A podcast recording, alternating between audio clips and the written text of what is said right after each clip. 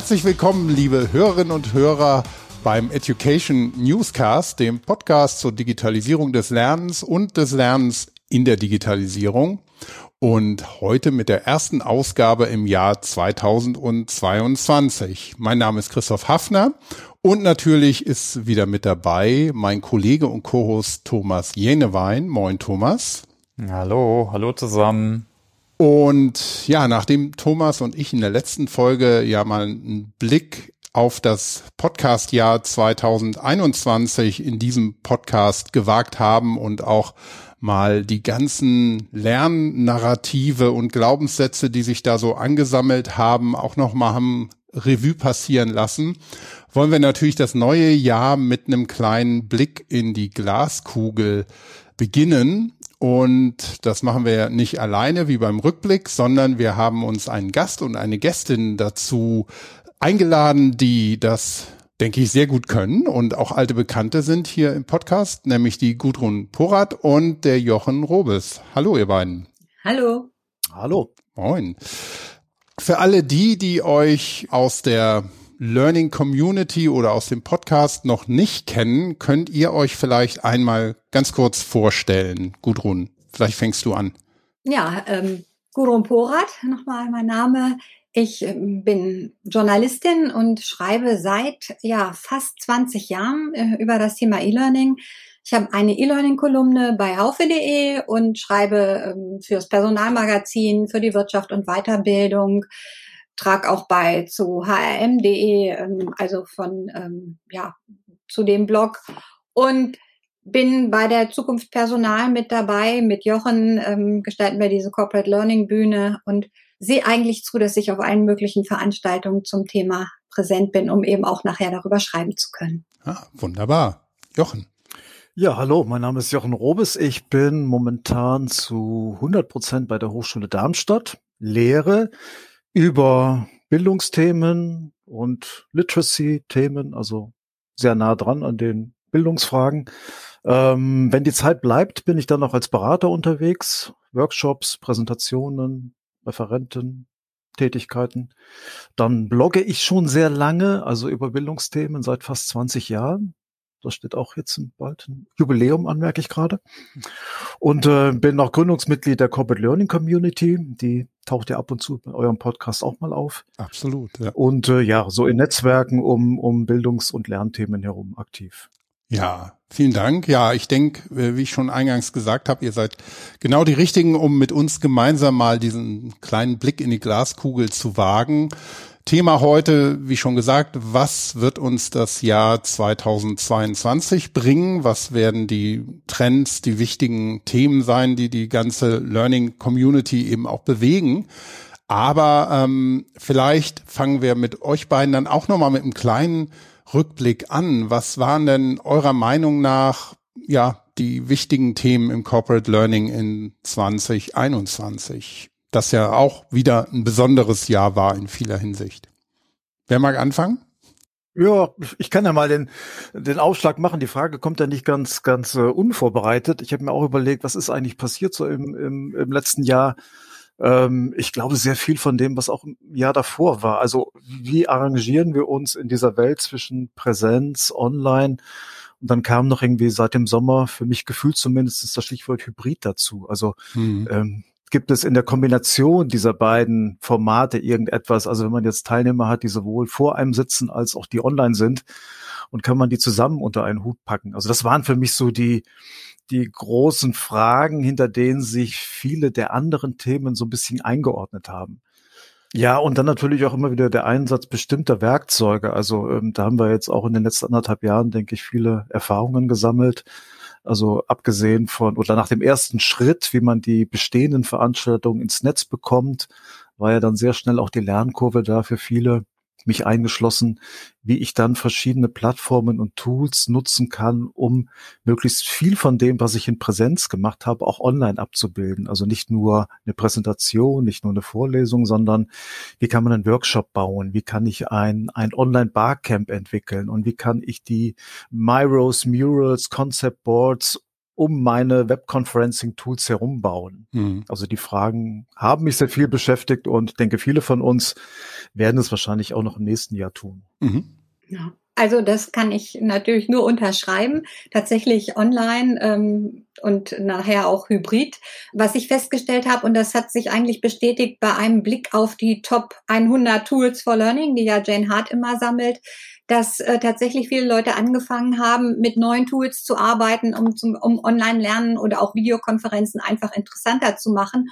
Und dass das zum Teil auch so althergebrachte traditionelle Anbieter, die jeder so kennt, ne, ähm, unter Druck setzt, weil die auf einmal Konkurrenz kriegen von vielleicht auch so Startups oder relativ jungen Firmen, die da sehr innovativ unterwegs sind. Und ähm, das heißt für mich auch, dass die Leute ein bisschen mutiger werden und einfach auch Neues ausprobieren und sich eben nicht mehr nur darauf verlassen, was es eigentlich schon immer gab und dass man eher so ein bisschen behäbig war vielleicht. Man hat sich mal auf einen großen Anbieter eingeschossen und dann war das ja so nach dem Motto sicher äh, und da stand so im Vordergrund und das ist so ein bisschen raus. Also man wird einfach man breiter aufgestellt, man guckt mehr und es ist wichtiger vielleicht, was kann ich wirklich so machen und was ich aber auch festgestellt habe, ähm, ist, dass bei gerade bei so kleineren Unternehmen, die 2020 voll auf die Online-Geschichte aufgesprungen sind, weil es natürlich nicht anders ging,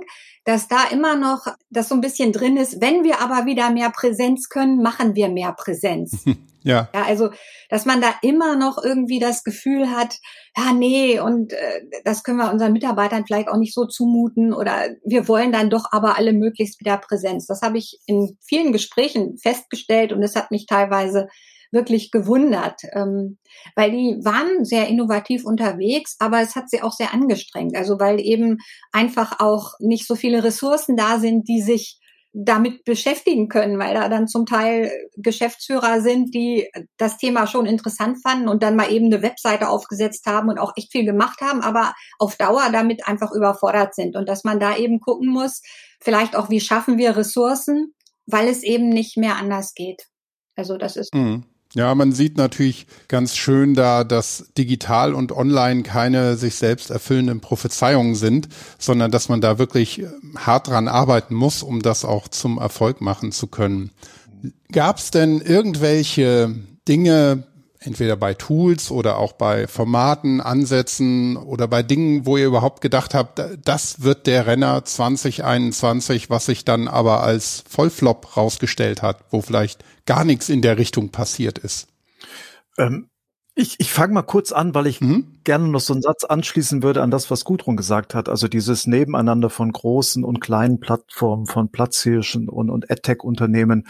Was mir auch noch aufgefallen ist, das ist dieses, ähm, diese bleibende Suche nach, man hat auf der einen Seite große, kommerzielle, erfolgreiche Lösungen, auf die man sehr schnell aufsetzt. Mhm. Und dann werden sofort die Fähnchen gehoben, gibt es denn etwas, was datenschutzkonform ist, etwas auf dem deutschen Markt. Und vielleicht noch ergänzend gibt es auch Open-Source-Angebote. Mhm. Und ich, ich merke, dass ich im Alltag je nach äh, Projektpartner, Partnerin sehr oft springe also man hat so eine bewährte Lösung da und dann hebt einer die Hand und sagt, ah, wir sind Verwaltung, wir können aber nur das. Ja. Oder wir sind das Unternehmen und möchten gerne das Tool einsetzen. Also die Welt ist sehr, sehr bunt geworden mit mindestens mal diesen drei Perspektiven. Also groß kommerziell erfolgreich, dann irgendwie DSGVO-konform und dann noch Open Source. Ja. Und da kann man wunderbar springen. Und jetzt habe ich ein bisschen den Faden zu deiner Frage verloren. Ja, die äh, Flops, die Flops waren's. Die Flops.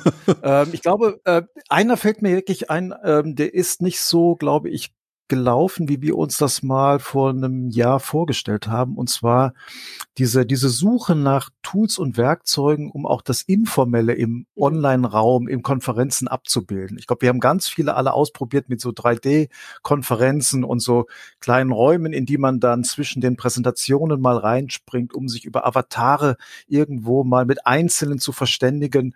Ich habe da auch einiges ausprobiert, aber da war jetzt, glaube ich, nichts dabei, was sich irgendwie durchgesetzt hat. Also ähm, ich habe eine ganze Reihe von Tools, wie wahrscheinlich ihr auch, die ihr mal ausprobiert habt, aber nichts, wo äh, was bleibenden Eindruck bei mir hinterlassen hätte oder wo jetzt alle draufspringen und sagen, wir benutzen für die Pausen ähm, in solchen Konferenzen oder Ganztagesveranstaltungen nur noch das Tool X. Mhm. Das stimmt, ja. Das, das ist richtig. Das hat man bei ein paar Online-Konferenzen gesehen, wo dann immer was ausprobiert wurde und wo das einfach ähm, ja schwierig war. Ne? Ja, ja, das ne? Wonder Ja. Me erinnere ich mich, das ist noch so ein bisschen das, was als was noch so funktioniert hat und andere dann schon gar nicht. Ähm, das stimmt. Ich glaube, insgesamt so diese virtuellen Ausstellungen oder virtuellen Konferenzen, das fand ich, ist nicht so gut gelaufen, wie man das hätte vielleicht machen können. Da fehlt es einfach irgendwie noch, die Leute wirklich auch dran zu halten und also, dass man da dauerhaft zuguckt, ne? Oder dass man nicht irgendwie immer dann in einer App Mhm. von, vom Bildschirm zur App irgendwie wechseln muss und solche Sachen. Also das ist noch irgendwie nicht so richtig ausgereift. Da, ähm, glaube ich, gibt's noch viel Potenzial, auch überhaupt diese Online-Ausstellungen oder diese Versuche, online eine Ausstellung zu machen. Ähm, das hat noch nicht so richtig hingehauen. Ja. Ja, da kann man natürlich bei Google ein bisschen nachschauen. Die sind ja in Sachen Online-Ausstellungen jetzt in Bezug auf Museen sehr aktiv. Hm. Ähm, von denen kann man, glaube ich, äh, doch tatsächlich einiges lernen. Du hast mich jetzt nicht gefragt, aber ich würde da gerne mal reingrätschen. Gerne. Also was mich teilweise sogar überrascht hat, äh, war einmal, wie unkreativ viele große äh, Eventfirmen dann doch das äh, frühere On-Site virtuell abgebildet haben. Die haben echt eins zu eins Stände abfotografiert äh, und haben gedacht, da kommen dann die Leute hin. Hm. Äh, die meisten sind dann zu spannenden Vorträgen gegangen und das, was eigentlich für mich allen fehlt, aber auch was ich immer schon toll fand äh, auf so Events, ne? Den Jochen habe ich immer gern im Café getroffen, äh, auf dem Corporate Learning Camp. Also ist das Informelle und da haben sich viele einfach keine Gedanken gemacht. Und da auch Kollaboration zuzulassen und spontane Begegnungen. Und ich, ich meine, also ich habe so gerade ein paar Berghams und paar echt gute äh, Erlebnisse. Aber insgesamt, das hat mich eher, das fand ich eher ein Flop und hat mich eher enttäuscht, ne? dass da viele dann doch dann oder dann sogar unbedingt wieder zurück Präsenz wollten auf einen großen Event. Äh, wir haben uns auf 1-2 getroffen. Auch das fand ich schade, ne? dass man da nicht noch mehr experimentiert. Ja. Ja, und es gab ja auch nichts, was sich so richtig durchgesetzt hätte. Ne? Also man gab immer, es gab ja wieder einen neuen Link zum Ausprobieren mal. Genau. Wir nutzen mal die Plattform und wir mal die. Und was für mich so ein Zeichen ist, es gibt noch nicht die eine Lösung oder die zwei Lösungen, wo man sagt, Mhm. okay, das funktioniert in jedem Fall und von dem Punkt aus experimentieren wir weiter. Ja. Sondern wir sind eigentlich noch so auf der Suche, wie man gerade dieses informelle Miteinander auch im Netz abbilden kann, wenn die Leute dafür überhaupt noch Lust und Ressourcen haben. Ne?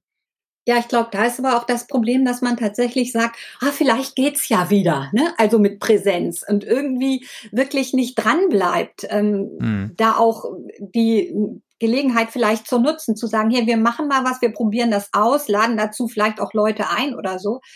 Also das ist irgendwie schwierig und ähm, ich stelle auch immer wieder Berührungsängste fest, weil so ich bin dann auch schon von Leuten gefragt worden, ja, was können wir denn mal nutzen? Und ich sage ja, da gibt's dieses und jenes und man will aber immer nur was Bestimmtes. Also äh, das ist einfach nicht mal damit zu spielen und wirklich was auszuprobieren. Diese Bereitschaft ist ganz oft nicht da und da stelle ich auch immer noch fest, dass es eine Hürde gibt und zwar so nach dem Motto, oh, ich kenne mich ja an diesen digitalen Sachen gar nicht so doll aus. Mhm. Also irgendwie, äh, ja, da brauche ich doch die Fachleute für und so. Aber ich muss ja, selbst wenn ich so ein Veranstalter bin oder so, auch als Endanwender gucken, passt das dann für mich? Ne? Also es ist immer so, ich brauche erst die und die Fachkenntnis.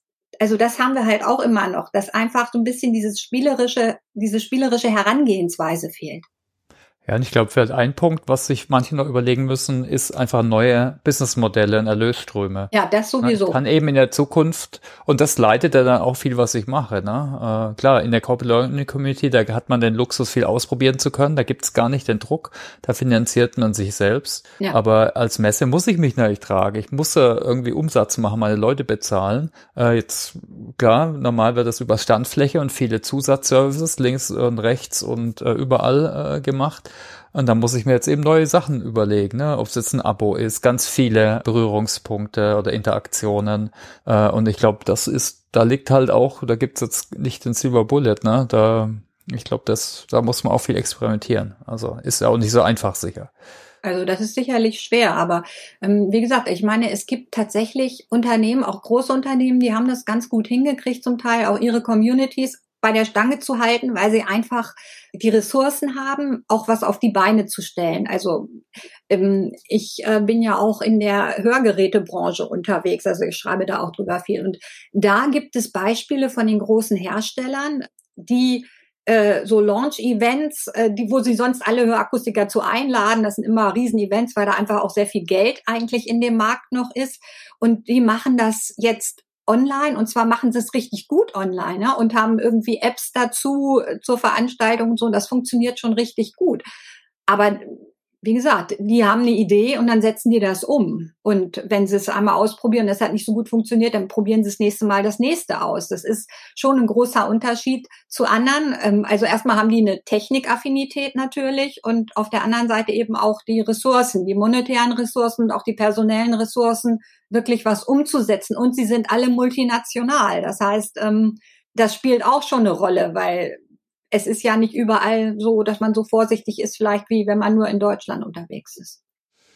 Ja, sehr schön. Aber ich glaube, damit haben wir dann genug in die Vergangenheit geguckt, ähm, was wir, Thomas, in der letzten Folge ja gemacht haben. Und jetzt nochmal eine kleine Retrospektive. Was erwartet uns im nächsten Jahr, Thomas? Das ist deine Lieblingsfrage. Ja, genau. Lass uns doch mal da drauf gucken. Ne? Was sind eure Top 5 Themen? Können eigentlich auch vier sein oder sechs, äh, wo ihr denkt, die uns im nächsten Jahr beschäftigen. Äh, natürlich wird es immer so sein, äh, es gibt welche, die werden uns weiter beschäftigen. Ich habe zum Spaß mal geguckt, was 2012, also vor zehn Jahren, die Trends im E-Learning, ist es da eher noch äh, waren. Das war Mobile Learning, Social Learning, Micro Learning, Gamification. Ich glaube, einige werden uns immer noch äh, weiter beschäftigen, aber sicher noch ein paar andere. Wollen wir gerade da mal drauf gucken, mal so eure Sicht da drauf. Gudrun, willst du anfangen vielleicht? Ja, das kann ich gerne. Also ich glaube, dass wir ein bisschen wegkommen von der Technik, also von der Technologie. Wir haben ganz viele Lerntechnologien, die mittlerweile zur Verfügung stehen. Da hat sich ganz viel getan. Gut, äh, beim Thema KI vielleicht immer noch nicht so viel, wie man sich wünschen würde, aber eigentlich haben wir alles an Technologien und jetzt ist manchmal die Frage, warum wird noch so relativ wenig umgesetzt. Also wo hapert es jetzt bei der Umsetzung? Müssen wir mehr arbeiten daran, dass wir irgendwie didaktische Konzepte entwickeln, ähm, die dann verschiedene Technologien integrieren? Ähm, liegt es daran, dass man ähm, ja die Budgets nicht hat, um irgendwas Spezielles vielleicht neu anzuschaffen oder zu nutzen? Ähm, was ich denke, ist, dass äh, es weitergeht mit Videokonferenzen, also Video-Online-Lernen. Das wird uns bleiben. Wir haben ja jetzt die ersten Veranstaltungen, die auch schon wieder abgesagt sind, wie die LearnTech zum Beispiel, wo dann Ende Januar dann eben doch wieder oder Anfang Februar erstmal so ein virtueller Event stattfinden wird. Das wird noch bleiben. Dann denke ich, ist ein großes Thema Coaching und zwar nicht im Sinne nur von so Führungskräfte-Coaching oder sowas, sondern tatsächlich von virtuellem Coaching und Coaching-Apps, die mehr dahin gehen, auch Lernen zu begleiten. Also ähm, Skills oder Evoge oder sowas, die ähm, bringen halt Apps mit mit Chatbots zum Beispiel, die dann eben ähm, jemanden begleiten sollen, wenn er sein, seine Präsentationsfähigkeiten verbessert und solche Sachen. Das wäre oder wir sehen das ja bei Better Up, die ja da irgendwie sagen, sie wollen wie nennen die das, so, so einen kompletten Menschen schaffen. Also so Wellbeing und Lernen und alles zusammen eben von einem Coach begleitet auf der virtuellen Plattform oder in der App. Also ich glaube, das ist ein Thema, was ganz gewaltig kommen wird, weil die Menschen halt einfach, weil sie zu Hause vielleicht alleine sitzen, ähm, dann nicht ganz so alleine sind beim Lernen. Äh, hm. Das ist eine Sache. Dann ähm, habe ich mir hier noch aufgeschrieben, dass ich denke, dass äh, so E-Learning-Marktplätze sich weiterentwickeln werden, so wie Udacity, die ja jetzt mittlerweile auch alle Corporate Programme anbieten, wo sie äh, Lernpfade, also Learning Journeys zu bestimmten Themen sogar anbieten und wo es einfach möglich ist, ähm, sehr viel aktuelle Lerninhalte zur Verfügung zu stellen zu einem günstigen Preis, was vielleicht Unternehmen selber gar nicht so schnell entwickeln können, aber weil sie natürlich viele Autoren haben, die ähm, sozusagen auf eigene Kosten Kurse entwickeln und immer bestrebt sind, dass diese Kurse hoch gerankt werden, was ja nur passiert, ähm, wenn die User sie hoch bewerten und dass die dann auf, aufgenommen werden in die in das Corporate-Programm. Ne? Solche Sachen, glaube ich, werden mehr kommen.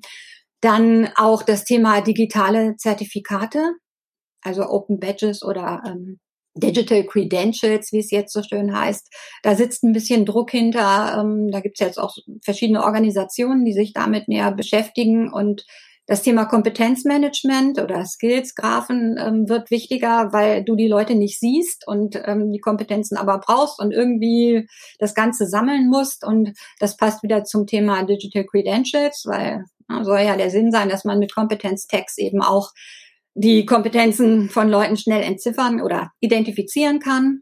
Das ist eine wichtige Sache was hab, ich habe mir noch was aufgeschrieben. Was habe ich mir denn noch aufgeschrieben? Ja, Change Agents. Das war auch ein Thema auf der Online-Educa, wo es darum ging, wie können wir denn Innovationen auch im Lernen ähm, besser ins Unternehmen bringen. Und da war das Thema ähm, Change Agents ein großes, das hatte ich auch vorher schon öfter gehört, dass man eben einfach Vorreiter sucht, Influencer in irgendeiner Hinsicht, die dann eben auch äh, das schaffen, die Leute mitzunehmen, erstmal vielleicht im Kleinen und dann sieht man eben, wo fängt es am Laufen an und wo eben nicht.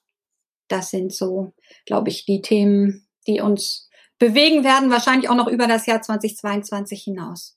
Okay, ich fasse gerade mal kurz zusammen, so vielleicht für euch Zuhörerinnen und Zuhörer äh, ganz hilfreich nochmal. Also ich habe mitgeschrieben Coaching, weiterhin natürlich Video, Marktplätze, Credentials und Skills und das Thema Change. Genau. Okay. War das okay? Super, danke. Dann, Jochen, willst du mal ja, in die Glaskugel? Ich, genau, also ich habe natürlich ganz viel genickt, als jetzt Gudrun erzählt hat. Von daher mhm. äh, müssen wir die Punkte, glaube ich, gar nicht wiederholen. So eine Sache, die mir durch den Kopf kam, als ähm, Gudrun von den E-Learning-Marktplätzen sprach. Wir haben ja auch, der ein oder andere wird sich vielleicht noch an das Frühjahr und an den Sommer erinnern. Ähm, es wird ja im Hintergrund an der großen nationalen Bildungsplattform noch gearbeitet. Ja, genau. ja, ja. Ähm, und ich glaube, das wurde ja auch so geschickt initiiert, dass das die äh, den Regierungswechsel jetzt äh, planungsmäßig soll man das sagen, also dass das mitgenommen wurde von der neuen Regierung, jetzt läuft. Ich meine, da sind auch die ersten Piloten jetzt verabschiedet worden. Man ja. hört mal ab und zu. Es gibt, glaube ich, leider noch keine Seite, auf der die verschiedenen Pilotprojekte mal zusammenlaufen oder ähm, übersichtlich dargestellt werden. Aber man liest an vielen Stellen, dass da jetzt mit großem Fleiß und auch mit größeren Budgets dran gearbeitet wird. Ne? Also vieles, was in der Weiterbildung so läuft, unter einem Dach zusammenzubringen. Es wird versprochen, nichts Neues zu bauen, was Infrastruktur angeht, also vieles äh, zusammenzufügen und zusammen zu verlinken, was schon da ist. Aber das Paket, was ja da lanciert wurde, im, ich glaube April war es, ne, so letzt, dieses Jahres, letzten Jahres, war schon sehr mächtig. Also da bin ich auch sehr neugierig drauf, mal diese Piloten zu sehen, wenn man jetzt wenn wir sie zu sehen bekommen mhm. und einfach nicht im Hintergrund evaluiert wird und entschieden wird, okay, jetzt geht man nach A, A oder B. Also da, wie gesagt, da habe ich äh, eine gewisse Vorspannung, ähm, was da was da passiert und äh, wie das aussehen wird. Also das vielleicht so als kleiner Teaser äh, meinen Stichworten vorweggeschaltet, weil mir das gerade einfiel und ab und zu wieder mal einfällt, weil wie gesagt, es gibt ja keine mhm. kein Newsletter darüber, was ich immer sehr schade finde, wenn da mit Steuergeldern so große Projekte geplant werden, aber man sich die Infos dann wiederum mhm. als äh, Adressat mühselig zusammensuchen muss. Ne? Ansonsten, wie gesagt, die Punkte, die Gudrun aufgezählt hat, ja, alles, ich habe vielleicht noch ergänzend, ähm, ja, ich würde auch der versuchen widerstehen wollen, jetzt einzelne Technologien aufzuzählen. Ich glaube, über KI, das haben wir uns schon seit ein paar Jahren genug zugerufen. Sehe auch eher so die Punkte, weil ähm, das Thema Reskilling, Upskilling, lebenslanges Lernen, Bedeutung äh, von Future Skills, also das bleibt ja. Und die Frage ist, wie, wie setzt man das um? Und damit verbunden sind bei mir so Stichworte wie, wie motiviert man Mitarbeitende, Lernende noch mehr auch in Unternehmen diese Bälle aufzunehmen, sehr präsent. Das hat dann wieder so Übergänge auch in Richtung Gamification oder Badges, die gerade genannt wurden. Ähm, wie kann ich den Erfahrungsaustausch unter Mitarbeitenden fördern? Ähm, da klingeln dann bei mir so Projekte wie oder Stich oder Stichworte wie Barcamps, Working Out Loud, Learning Out Loud, LernOS, Communities of Practice. Also all diese Bandbreite von Peer-to-Peer-Learning, die jetzt zumindest in meiner Wahrnehmung in den letzten Monaten so präsenter geworden ist, wo ich denke, ja, die, die können sehr schön auf dieses große Thema drauf einzahlen. Ne? Also wie kann ich das lebenslange Lernen noch, noch stärker als Thema und als Projekt verankern, ohne jetzt ähm, die Anzahl der formalen Bildungsangebote zu steigern, die Präsenztage zu steigern, weil wir alle wissen, dass das wird nicht die Lösung sein. Ähm, vielleicht auch noch so Dinge wie, ähm, die noch näher rangehen an das informelle Lernen, Arbeitsplatz oder teambezogene Lernen. Ich denke jetzt mal so an agiles Lernen. Das war es vielleicht diesem Jahr nicht mehr so ein Thema, aber in den letzten zwei, drei und damit verbunden, wie kann ich Lernen auch reinbringen in so Teamarbeit, ne? also in, in uh, Reviews und Retrospektiven, also Dinge, die schon da sind wo ja viele auch sagen, das sind eigentlich auch ganz tolle Lerninstrumente. Ich muss ich vielleicht nur noch ein bisschen ähm, mal präsenter als Lerninstrumente machen und schauen, was kommt dabei rum und wie kann ich das noch mit anderen Aktivitäten und Projekten oder auch Methoden verbinden. Ich mache da mal so einen kleinen Cut und hm. warte auf weitere Stichworte von euch. Ich habe auch ganz eifrig genickt, ja. Äh, Christoph, du wolltest was sagen und dann Gudrun vielleicht ganz kurz? Ja, ich habe also äh, eine Frage noch ähm, an dich, Jochen, wo du das Thema formelles Lernen einmal kurz angesprochen hast, dass das auf Dauer nicht die Lösung sein kann. Und ein, ein roter Faden in dem Podcast ist ja meine Meinung zum Thema E-Learning, dass ich das schon lange für tot halte, weil auch wenn wir hier im Podcast immer die Teilnehmenden fragen, wie sie denn lernen, niemand hat jemals gesagt, ich mache erstmal ein E-Learning und dann noch ein E-Learning und ganz viele E-Learnings und dann lese ich noch ein Buch, sondern entweder es war so klassisch, dass jemand sagt, ja, ich lese dann erstmal ein Buch und dann schaue ich mal, aber die meisten gehen so explorativ da drin vor und ähm, erarbeiten sich selber ein Thema und keiner mag es eigentlich durch ein Curriculum geführt werden zu müssen und das machen zu müssen. Und trotzdem ist E-Learning meistens immer noch genau das, so ein klassisches Web-based Training. Vielleicht auch an euch beide die Frage, ähm, haben wir da in der Zukunft vielleicht mal ein bisschen Bewegung zu erwarten, dass das Ganze explorativer mit anderen Dingen kombiniert wird? Oder sind wir da immer noch in der Welt, ich krieg da ein E-Learning vorgesetzt und dann muss ich mich da durcharbeiten, ob ich will oder nicht, ob mir das zuträglich ist oder nicht? Äh, soll ich mal anfangen, Gudrun? Ja. Klar. Ähm, ich glaube, da müsste man so ein bisschen mal vorneweg sortieren, weil also den Begriff E-Learning zum Beispiel nutze ich seit Jahren schon nicht mehr ich denke, das geht eher auf in, in größeren Begriffen und Konzepten wie digitaler Bildung oder, oder Lernen, das natürlich heute mit oder von digitalen Werkzeugen, Instrumenten, Plattformen gar nicht mehr zu trennen ist, mhm. selbst wenn es Präsenzlernen ist. Und dann haben wir natürlich so eine zweite Perspektive, ist immer mit sehr unterschiedlichen Zielgruppen und Themen zu tun. Und für einige Zielgruppen und Themen äh, wird es sicher oder vielleicht noch dieses geführte Lernen, was du jetzt auch gerade mit den Begriffen wie E-Learning oder Best Training verbunden hast, geben, weil ich einfach mhm. Menschen doch an die Hand nehmen möchte und sage, okay, zur Einführung hast du mal hier etwas, was einen roten Faden hat und ähm, da spricht einiges dafür, dass du vielleicht mal für die ersten Schritte diesem roten Faden folgst. Aber auf der anderen Seite haben wir ja auch, äh, wir reden von Wissensarbeiter, Wissensarbeiterinnen, also einen, einen steigenden, wachsenden Teil von Menschen, die ganz anders ticken, die ganz anders funktionieren, die mit dem Netz aufgewachsen sind. Und die werde ich wahrscheinlich nicht mehr mit E-Learning bedienen wollen, ähm, sondern mit einem bunten Blumenstrauß an Möglichkeiten, zu dem Präsenz gehört, äh, Digitales gehört, Hybrides gehört und ähm, versuchen da die entsprechenden Themen, Anforderungen, Bedürfnisse umzusetzen, beziehungsweise denen gerecht zu werden. Also tatsächlich habe ich auch schon irgendwie seit Jahren eine kleine Abneigung gegen dieses Wort E-Learning. E lernen. Ja, so es ist ein bisschen schwierig, weil ich finde, das ähm, hat das ganze Thema auch so ein bisschen immer runtergezogen. Mhm. Das ist gar nicht so lange her, wenn ich da Leute gefragt habe, macht ihr auch E-Learning oder so, und die sagte, was? Was ist das denn? Ja, weil dieser Begriff in der Fachwelt vielleicht genutzt wurde, aber ob die Leute nun vor dem Computer setzen, ja, wir machen so Kurse am Computer, dass es äh, so anders bezeichnet wird, ähm, das hat dem nicht gut getan. Und ich denke auch, dass und das sieht man ja auch schon am Nachwuchs oder an den Leuten, die jetzt kommen, ja, die in der, selbst die Schüler so, die fangen an mit dem Tablet zu arbeiten und dann haben sie wieder Präsenzunterricht und haben aber trotzdem ihr Tablet und haben da ihre Lernmaterialien drauf und solche Sachen. Und das ähm, passiert ganz natürlich. Also es ist wie so eine Art natürliche Entwicklung und das ist eben Teil des Lernens.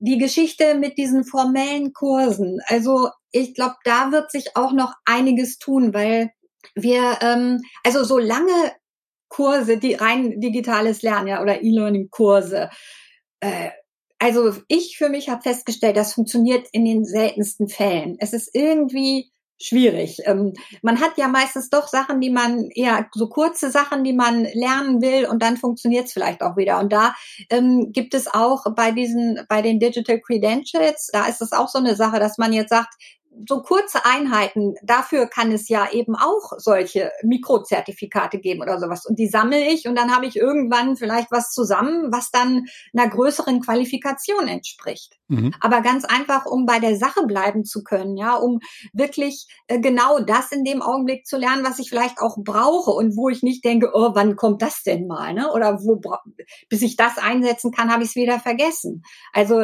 das ist, glaube ich, auch wichtig. Mhm. Ich habe auch gerade, Christoph, dran gedacht, wir haben jetzt Studierende, die kommen ins vierte Semester, die haben zum Teil eine Uni noch gar nicht von innen gesehen. Ja. Den, muss, den muss ich nicht erklären, was E-Learning ist, den muss ich erklären, was Präsenz ist. dass, dass man, dass man so auch lernen kann. Mhm. Ja, in der Tat. Das ist äh, besondere Generation an Studierenden, ja. Ja, oder umgekehrt, es kommen in die Schulen Lehrer, die mit Flipped Classroom, ähm, also die jetzt gerade frisch von der Uni kommen, die Flipped Classroom gelernt haben, die das voller Begeisterung anwenden wollen und die Schüler sitzen da und sagen, bitte, was soll das denn? Ich will bitte erst die Erklärung und dann irgendwie arbeiten und ich will mir das doch nicht mit so einem Lernsnack oder E-Learning äh, Programm die Basics drauf schaffen. Dafür ist doch der Lehrer zuständig. Ne? Und die feststellen, dass sie erstmal äh, bei den Schülern jetzt anfangen müssen, äh, denen klar zu machen, dass das vielleicht die Zukunft ist. Ja, vielleicht mal ein, ein Aspekt. Also ihr habt es ein bisschen angerissen. Ich denke, was man echt nicht unterschätzen darf, dieses Jahr war ohne Witz das erste Jahr, wo sogar in der Schule Kinder online mhm. gelernt haben. Ob es jetzt gut war oder schlecht, in unserer Schule war es zum Glück echt gut mit die mit die Schul-App heißt die App und mit Chits, also mit Online-Videos und äh, Lernblog und und und war echt eine tolle Erfahrung und klar insgesamt war alles schwierig, aber das war trotzdem, also in dem Bereich war es echt Meilenstein. Also ich meine, äh, ja, und klar kann man immer die Punkte äh, verbessern. Und ich denke, was wir schon seit Jahren sehen, ist eine Diversifikation. Ne? Ich würde jetzt nicht mal E-Learning schlecht reden. Vielleicht ist es eher das zu starker Fokus auf formelles ja. Lernen. Ist ja eigentlich so ein bisschen das Problem. Ne? Mhm. Ja. ja, das ich habe mir auch. Ja. Hm, ich habe mir auch mal fünf, sechs äh, Trends äh, aufgeschrieben. Darf ich auch mal meinen Senf? Äh, ja, Thomas, ähm, erzähl uns doch mal von deinen Ideen. ja, genau. Also was noch nicht so ein bisschen anklingen nur klang, nur war das Thema Veränderung äh, und auch äh, lernen, sowas eben mehr gemeinsam zu sehen. Also wir sehen es vor allem in, in so IT-Projekten, ne? da kann man das nicht trennen. Da wird es leider auch oft, wird beides oft ein bisschen äh, äh, ignoriert oder hinten runtergefallen. Ne? Da sind die Prozesse und die Businessmodelle und die Produkte und die Systeme wichtiger wie dann der Mensch. Und aber ja, da, wenn Zeitqualität Kosten stimmt, aber die Leute keine Lust haben, die Software zu nutzen oder sie nicht verstehen, dann bringt das alles nichts. Also das, das setzt sich aber auch mehr und mehr durch aus verschiedenen Gründen. Äh, ne, wir reden da dann von Adoption und eben, äh, ja, hier eben auch Menschen zu Change Agents und was auch immer ähm, mitzunehmen. Und da hatten wir auch jetzt schon ein paar Podcasts dazu. Ich denke, das werden wir noch weiter angucken.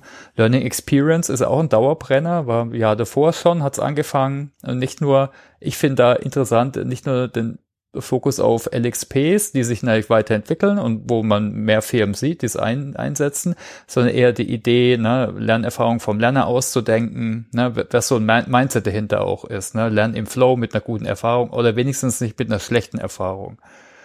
Dann auch ein paar, ich sehe auch immer Trends, ne, dass so Punkte, die wir schon länger diskutieren, einfach sich weiterentwickeln. Also jetzt Lernen im Arbeitsfluss reden wir schon lange davon, aber wie viel machen es wirklich? Ne? Auch so mit Social Learning. Also da auch zu schauen, ne, wo müssen wir vielleicht weniger auf Halde formell lernen, wo macht es im Arbeitsfluss mehr Sinn.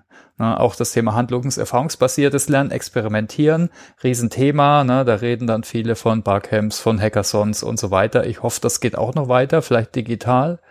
Dann habe ich mir dann aufgeschrieben, genau, lernen mit und von anderen, also im Diskurs durch Co-Creation.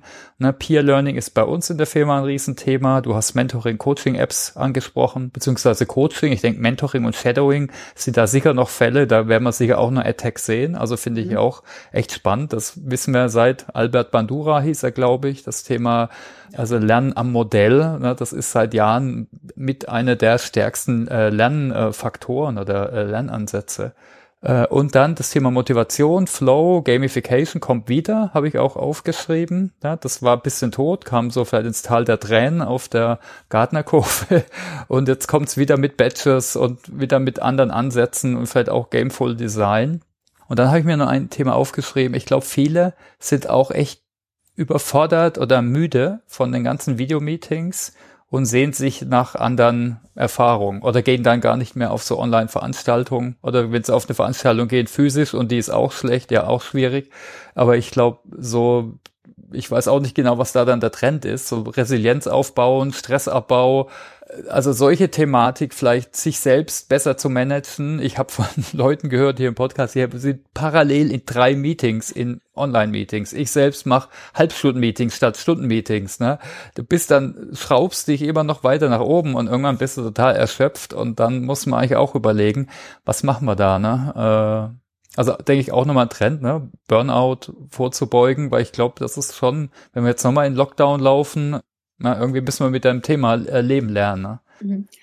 Ich glaube gerade das, was du angesprochen hast, dieses auch ähm, mit mit mehreren Leuten lernen. Also mhm. Jochen hatte das da vorhin auch schon angesprochen. Ne? Also sich auszutauschen. Ähm, ich glaube, das ist ganz wichtig für das Thema Resilienz, denn ähm, wie sollen wir lernen und vernünftig arbeiten, wenn wir uns gar nicht darauf konzentrieren können, weil wir ständig äh, abgelenkt sind durch irgendwelche Entwicklungen? Also ne, heute wissen wir noch, äh, was eigentlich bis Weihnachten gelten sollte, Lockdown-mäßig, und morgen kann schon wieder ganz anders aussehen. Und wir haben so viel Unsicherheit, wie noch nie war. Ich meine, dieses Thema VUCA war ja ähm, vorletztes Jahr oder letztes Jahr schon mal irgendwie fast durch, aber eigentlich hat es sich viel mehr verstärkt. Und ähm, hm. wenn die Leute so allein gelassen sind, oder wirklich auch isoliert zum Teil von zu Hause aus arbeiten. Gut, du hast dann ein Teams-Meeting nach dem anderen. Ja, ich glaube, es gibt kein Unternehmen mehr, was nicht Teams einsetzt oder so. Ich habe irgendwie ständig äh, Teams-Meetings.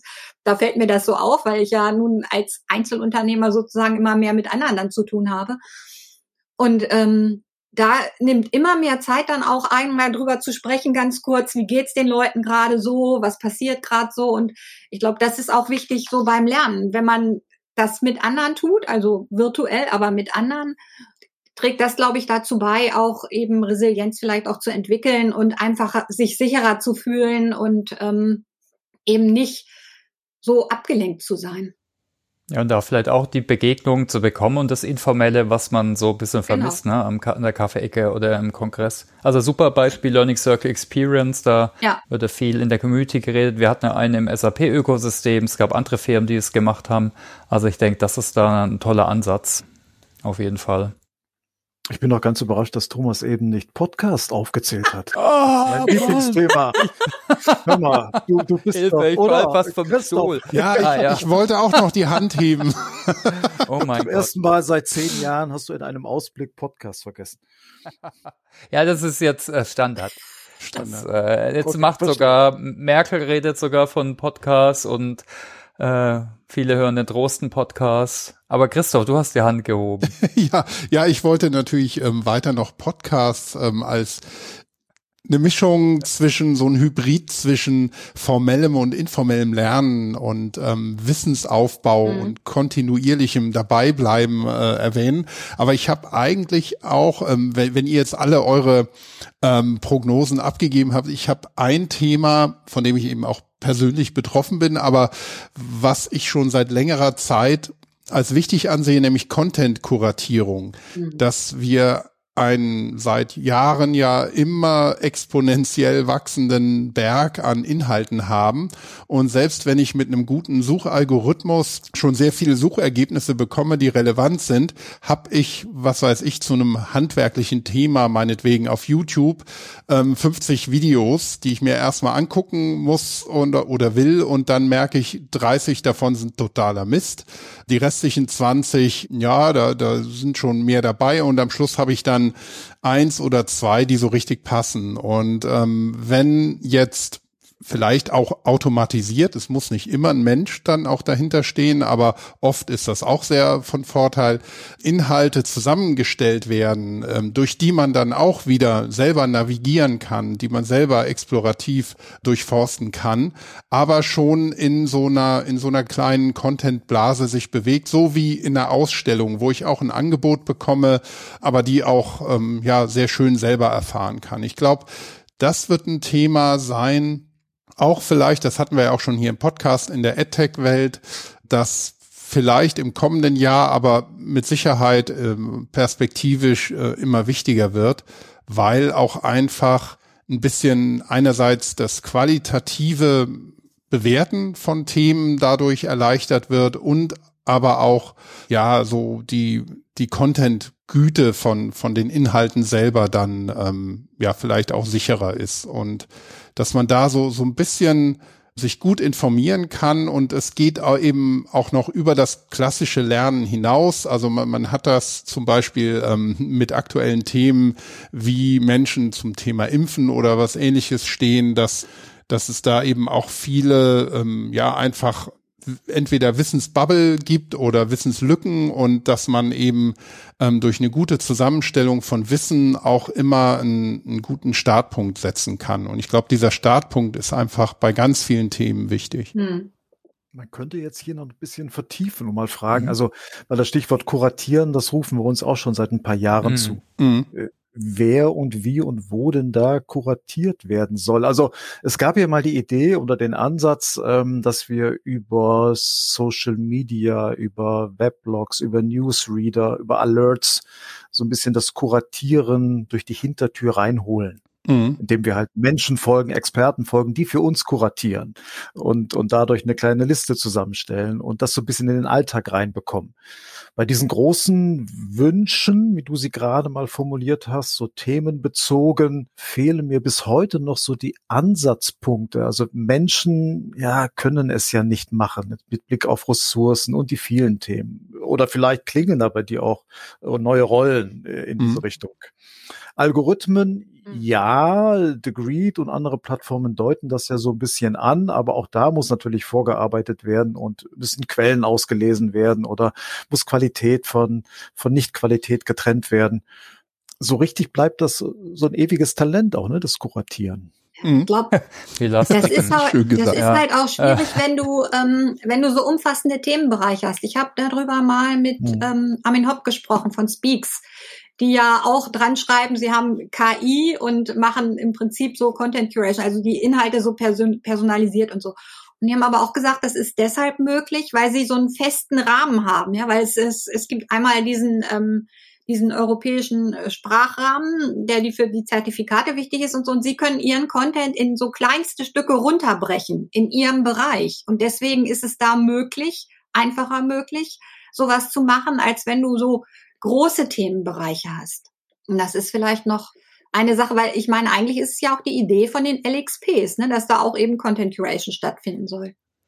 Genau, aber was, was ich auch sehe, ganz pragmatisch, dass viele, ob es jetzt Bildungsabteilungen sind oder jetzt freie Berater, Trainer, die machen dann sowas wie ein Newsletter. Ne? Ja. Ich denke, das ist, und da gibt's inzwischen, das ist nicht mehr nur irgendwie voll oldschool, da gibt's auch tolle Tools, äh, von Mailchimp bis Pipapo, die dir da helfen, das zu personalisieren, äh, also besser anzupassen an deine Zielgruppe im Endeffekt. Also ich denke, das ist ein Punkt, das ist halt ganz pragmatisch, das ist auch nicht mehr so wie, wie früher, aber ich glaube, da gab, braucht's dann schon einen Redakteur, einen Bibliothekar, hatten wir in einem Podcast mal als so Metapher, dass man die Rollen schon braucht. Mhm. Äh, und wir sehen es natürlich in Communities, mhm. ne? da ist natürlich für die Language Learning Community Community, hast eine spitzere Community. Wir bauen jetzt eine auf für SAP, äh, Projektleiter rund um Lernen. Ne? Da haben wir auch eine spitzere Zielgruppe. Da passiert jetzt nicht so viel wie so ganz intergalaktisch zum Thema KI in der Bildung. Aber ich denke, wir werden auch sicher AdTech da sehen und hoffentlich, ne, äh, dass wir da Tools sehen, die einen da unterstützen als Moderator oder Bibliothekar, oder wie man sich da dann so nennt. Ja, bis zur Frage, wer bereit ist denn für Content Curation zu zahlen? Ja. Ich meine, mhm. die, die Experten gab es schon immer, also die dann ähm, auf Zuruf für Themen oder über Themen recherchiert haben und einem die Ergebnisse zugespielt haben. Wenn wir da wegkommen wollen von, also mit, mit technischen Tools, mit Algorithmen, ähm, ja, auch das kostet Arbeit und braucht Manpower und ist nicht für jedes Thema sofort da. Ähm, auf der anderen Seite, es hat sich vieles aber auch über soziale Medien und Netzwerke oder Communities so ein bisschen eingeschlichen. Thomas hat gerade die, die Newsletter erwähnt, die dann viele ehrenamtlich verschicken, schreiben und so weiter. Wer ist bereit dafür zu zahlen, ne, für Content Curation?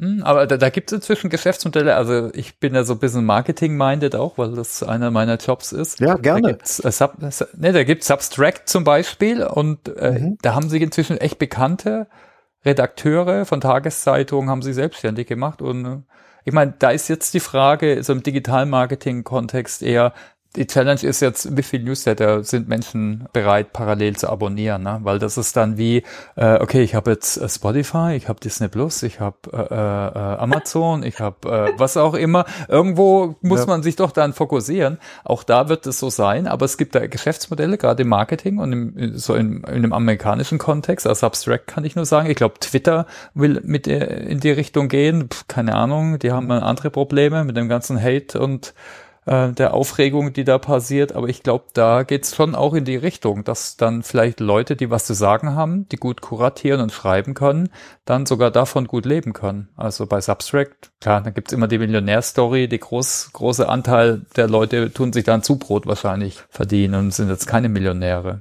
Okay, also das ist ja perfekt für mich jetzt hier. Das war ja noch die super Information zum Jahresauftakt. Machen wir mal in die Show Notes. ähm, perfekt. Ha, Habe ich ja als Journalist immer noch Hoffnung. Also, ähm, aber ich finde es auch manchmal schon fast nervig, äh, weil man merkt auch zum Beispiel, wenn man jetzt auf LinkedIn jemandem folgt, ne, und der äh, versucht jetzt gerade irgendwie als Berater sich so durchzusetzen. Und auf einmal kriegst du jeden Tag irgendwie einen Artikel über Data Science oder Data Analytics irgendwie von nehmen und dann denke ich schon, es reicht jetzt. das habe ich so nicht bestellt. Also es ist, äh, finde ich, mm, ja, muss man halt gucken. Hm. Ja, ich glaube, äh, das ist auch spannend, ne? weil jetzt so in dem ganzen Marketing in der Blase, da geht es eigentlich um den sogenannten Creator. Ja. Äh, ob der jetzt auf TikTok Videos macht und als Influencer sein Geld verdient, aber ich denke, es geht ja auch um die Wissenskreateur, Kreateure, Kreateurinnen. Also auch ein spannendes Thema. Haben wir noch ein weiteres Trendthema gefunden ja. eigentlich, ne? Ja. Stimmt. Sehr schön. was, also das sind jetzt ganz viele Trends. Jetzt, äh, was würdet ihr denn jetzt Firmen raten, wenn du jetzt Firmen oder selbstständigen Trainern, Beratern, da ist man schnell überwältigt. Was machen wir jetzt überhaupt? Klar, guckt man mal, wo der Schuh am meisten drückt, wo man mal so einen Prototyp machen kann. Oder was würdet ihr denn empfehlen? Luft holen und äh, die Zeit zum Anlass zu nehmen, mal Bildungs- und Lernstrategie zu überdenken, zu überprüfen, zu schauen, wo steht wir gerade, wo will ich hin? Also Ordnung schaffen, um dann mal wirklich systematisch zu schauen, was sind denn Schwerpunkte mit Blick auf die eigenen Zielgruppe und die, die Themen, die das Unternehmen hat. Also um nicht einfach irgendeine Technologie einzusetzen oder irgendeinem dieser genannten Trends zu folgen, weil die Verlockung ist groß, dass ich jetzt so Stichworte mitnehme, in die Show Notes gucke und sage, okay, Badges müssen wir jetzt machen. Ich glaube, es lohnt und die Zeit ist, passt eigentlich sehr gut dazu, jetzt mal zu überlegen, ähm, wie kann ich das so ein bisschen systematisieren. Man hat vielleicht in den letzten anderthalb Jahren auch sehr vieles ad hoc gemacht, was man einfach tun musste, weil es drängte und eine schnelle Lösung gefunden werden musste da jetzt mal kurz Luft zu holen und zu überlegen, okay, wo stehen wir denn heute? Was ist so etwas wie, haben wir sowas wie ein Ziel und Vision für das Thema Bildung oder Lernen? Vielleicht ist es so etwas wie mehr selbstorganisiertes Lernen und dann zu schauen, wo steht man denn auf den einzelnen Feldern und wo gibt's To-Dos, wo gibt's Aufgaben? Also das Ganze systematischer anzugehen, jetzt als vielleicht nur Tools zu folgen oder dem Trend, der jetzt gerade hochgehalten wird. Also spontan würde ich sagen, die Zeit bietet sich jetzt an gerade die nächsten Monate, wenn man noch weiß, okay, man kann noch nicht wieder unter Volllast fahren oder ist noch in so einer Zwischenwelt. Mhm. Das wäre so das, das Stichwort. Ja, also das kann ich nur unterstreichen. Ähm, da hat äh, Jochen absolut recht. Ich glaube auch, dass man einfach wirklich den Blick aufs Unternehmen und auf die Leute, die das Unternehmen auch gestalten, die Mitarbeitenden nicht vergessen darf und auf die eigene Strategie. Ich habe oft festgestellt, dass äh, tatsächlich einfach irgendwas eingeführt wurde, mal schnell, weil wir müssen jetzt machen aber es fehlt eigentlich die Lernkultur dahinter oder auch wirklich das Zugeständnis, dass die Leute, dass man ihnen Lernraum geben muss, ja, dass, ähm, dass es nicht nur darauf ankommt, das Neueste auszuprobieren oder mal hier und mal da was zu machen, sondern dass man wirklich als Ganzes guckt, wie passt das bei uns überhaupt rein und können wir da vielleicht längerfristig was mit anfangen? Oder haben wir Leute im Unternehmen, die geschätzt werden für das, was sie eh schon machen und äh, die auch ein gutes Beispiel sind und die dann eben vielleicht als solche Change Agents fungieren können. Aber ich glaube, eine Bestandsaufnahme und eine Strategie ist ganz wichtig, dass man wirklich vielleicht eher mal was rausschmeißt, als das x-te, die x-te Sache neu anzufangen. Ja, super. Das waren doch gute Tipps. Also ich kann da nur hinzufügen, ich bin ein Fan vom Ökosystemansatz. Ne? Jeder hat ein Ökosystem und das kann man nicht weiterentwickeln. Da macht aber, wie du gesagt hast, Gudrun absolut die Bestandsaufnahme Sinn und ein Zielbild und dann immer wieder schauen, ne? was machen wir weiter, was stoppen wir. Ja, super. Ja, also ich hätte dann noch ein, zwei private Fragen, äh, also semi-privat, jetzt was euch so umtreibt, oder habe ich äh, sonst noch, äh, habe ich irgendwas vergessen? Wollt ihr noch irgendwas anbringen? Ausblick für dieses Jahr? Nee, riskier mal die privaten Fragen, komm. Okay. ist so dunkel jetzt. Ja, ist nicht so verfänglich. äh, äh, was sind denn eure eigenen Themen, die euch umtreiben im nächsten Jahr? Habt ihr was auf der To-Learn-Liste? Habt ihr Punkte, die ihr euch vornehmt? Macht man manchmal erst an Silvester, aber vielleicht habt ihr jetzt schon eine Ahnung. Soll ich? Ja. Oh ja. Ich, ja, äh, dann, dann, dann schließe ich mal die Lücke. Ähm, wir haben ja so ein kleines Projekt gestartet jetzt aus der Corporate Learning Community. Also mein Ziel 22 ist der Hashtag. Und ähm, wollen mal versuchen, also in der Community Kompetenzziele zu definieren. Also, dass sich jeder jetzt mal zwischen den, den Jahren überlegt, was könnte ein, ein Ziel sein für ein Quartal, damit das Ganze nicht als Jahresziel sich irgendwo in den letzten, nächsten zwölf Monaten verflüchtigt. Was könnte denn ein Ziel sein für einen überschaubaren Zeitraum? Und wie könnte ich dieses Ziel umsetzen? Deswegen ähm, auch Kompetenzziele und nicht Lernziele und ähm, wie können wir das in der Community auch transparent machen, so dass ich vielleicht aus vielen Lernzielen, aus vielen individuellen Kompetenzzielen, Entschuldigung, auch Lerngruppen bilden, um das Ganze dann nach drei Monaten auch Revue passieren lassen zu können, indem man diese Ergebnisse hochhält. Vielleicht kommen dann auch Badges wieder rein, dass wir sagen, okay, wenn wir jetzt mal diese Lernziele, diese Kompetenzziele umgesetzt haben, sich Ergebnisse zeigen, dann können wir das Ganze auch äh, in irgendeiner Form transparent machen durch Badges und honorieren. Also das finde ich einen ganz, ganz spannenden Ansatz, um mal aus diesem wir besuchen Kurse oder wir lernen irgendetwas herauszukommen, um mal so einen Schritt weiter zu gehen und gerade so als Bildungsexperten auch diesen, diesen ähm, Sprung von Wissen zu Kompetenzen im Blick behalten weil nur in der Praxis zeigt sich, dass ich etwas kann, dass ich etwas entwickelt habe und ähm, ich denke, das sollten wir als als Learning Professionals auch vorleben. Also das wäre so ein Punkt. Ansonsten bin ich über die Jahre immer äh, am Sortieren, Aufräumen und und schaue mir meine eigenen Tools an. Also äh, meine Lernziele sind eigentlich immer ähm, was brauche ich eigentlich, um produktiv zu arbeiten und habe ich dafür noch die richtigen Tools und die wechsle ich alle zwei, drei Jahre mal aus, probiere mal, ob ich mein Leben in Anführungszeichen mit äh, OneNote besser organisieren kann oder mit Trello oder mit, äh, jetzt bin ich ein großer Fan von Todoist, das für dich ein so fantastisches Tool, um Aufgabenlisten, gerade wenn sie sich über mehrere Auftraggeber und Projekte ähm, verteilen, zu organisieren und ähm, versuche da immer mich weiterzuentwickeln. Also da spielt für mich ganz viel Lernen ab, so auf der persönlichen Ebene. Da gibt's übrigens einen tollen Learning Circle für Getting Things Done. Da kann ich nur, kann ich nur empfehlen. Äh, aus der LenOS-Ecke hat, hatte ich jetzt erst drei Monate, aber auch der Leitfaden an sich ist hilfreich. Da gibt's auch vielleicht äh, eine oder inter äh, interessante Anregung. Ja, ich super. bin auch ein, ein Listenmensch, genau. Also mhm. ich brauche Listen, um das äh, mein Leben zu organisieren und. Okay, ja, dann vielen Dank, Jochen. Ach, super, ich bin hier schon am Aufschreiben. Gudrun. Das hört sich gut an. Ja, ja, aber das, äh, das ähm, ist tatsächlich äh, richtig. Also Tools, immer mal wieder neue Tools auszuprobieren. Und ich habe mir fest vorgenommen, mir dafür mehr Zeit zu nehmen. Also manchmal ist das einfach schwierig, weil äh, ich bin ja nun selbstständig und äh, wenn viele Aufträge da sind, wird abgearbeitet wie blöd und dann geht halt manches verloren. Also ich habe tatsächlich schon mal versucht, beim HPI ein MOOC bis zum Ende zu bringen und bin dann doch kurz vor Ende irgendwie gescheitert, weil ich einfach keine Zeit äh, gefunden habe oder dann auch irgendwann zu müde war, äh, mir abends noch Data Science äh, Einzelheiten ähm, wirklich äh, reinzutun. Und das fand ich eigentlich ziemlich schade. Aber daraus habe ich immerhin auch gelernt, dass so kürzere, kürzere Kurse, wenn ich was machen will, besser sind für mich als so ganz lange Sachen, ne? weil ich äh, dann einfach irgendwann, wenn ich dann mal kurz den Anschluss verliere, wird es dann zu viel.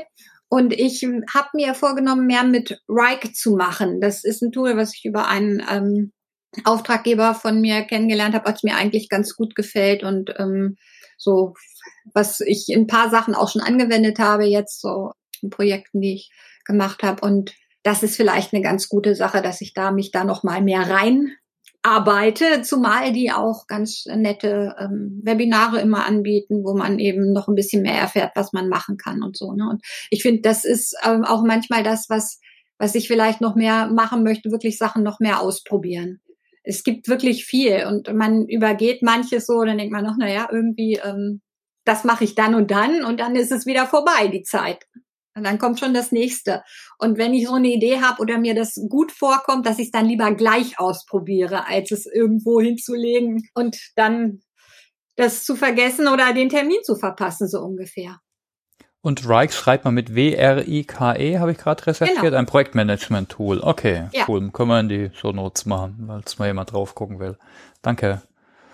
Okay, dann eine Abschlussfrage vielleicht noch. Was ist denn eigentlich, jetzt habe ich euch noch gar nicht gefragt, was ist denn euer Lieblingsnarrativ zum Thema Lernen? Dein Glaubenssatz. Also ich finde, Narrative sind sehr handlungsleitend, oft äh, leitend. Äh, bei jedem ist es ein bisschen anders, auch jeder nach, wie man gerne lernt. Jochen guckt schon ganz skeptisch. ah, der Karl-Heinz Pape hat vor ein paar Tagen mal geschrieben auf, ähm, auf diese, weil die Frage taucht immer wieder auf, was war jetzt dein, dein Lieblingslernerlebnis in den letzten vier Wochen oder was weiß ich, in der letzten Woche? Mhm. Und er, er hat irgendwie, ich verkürze jetzt so ein bisschen, ähm, er hat gemeint, die Frage ist eigentlich blöd. Man sollte eher fragen, ähm, was hast du in den letzten vier Wochen geschafft? Was hast du gemacht? Was hast du ähm, Neues oder anders gemacht? Und äh, deswegen bin ich gerade bei dem Lernnarrativ über das Lernen immer am, am Stolpern. Ich habe kein so, so Lernnarrativ. Also Dinge ausprobieren, machen, äh, umsetzen, irgendetwas mal anders machen als vorher ja, das wären so, so Sachen. Ich versuche das Lernen. Ich glaube, wir müssen das Lernen aus vielen Dingen rausbekommen, weil der Begriff ist, ich bin jetzt versucht zu sagen, flapsig blöd. Der, der hindert viele am Lernen, weil nämlich Lernen draufsteht. Äh, es geht um neue Dinge machen, mehr, vielleicht mehr machen, anders machen, ausprobieren, experimentieren, ähm, das Ganze aufgehen zu lassen im Alltag, im Arbeitsalltag und ähm, Vielleicht ist das auch die Antwort, Thomas, auf deine Frage, aber. Mhm. Ausprobieren so und machen habe ich aufgeschrieben, ne? Das ist ein super Narrativ. Also wir hatten schon lang philosophiert, jetzt wäre mal eine eigene, eigene Runde, was wenn andere Konzepte oder Namen für Lernen. Hm. Also gut, Ruhen.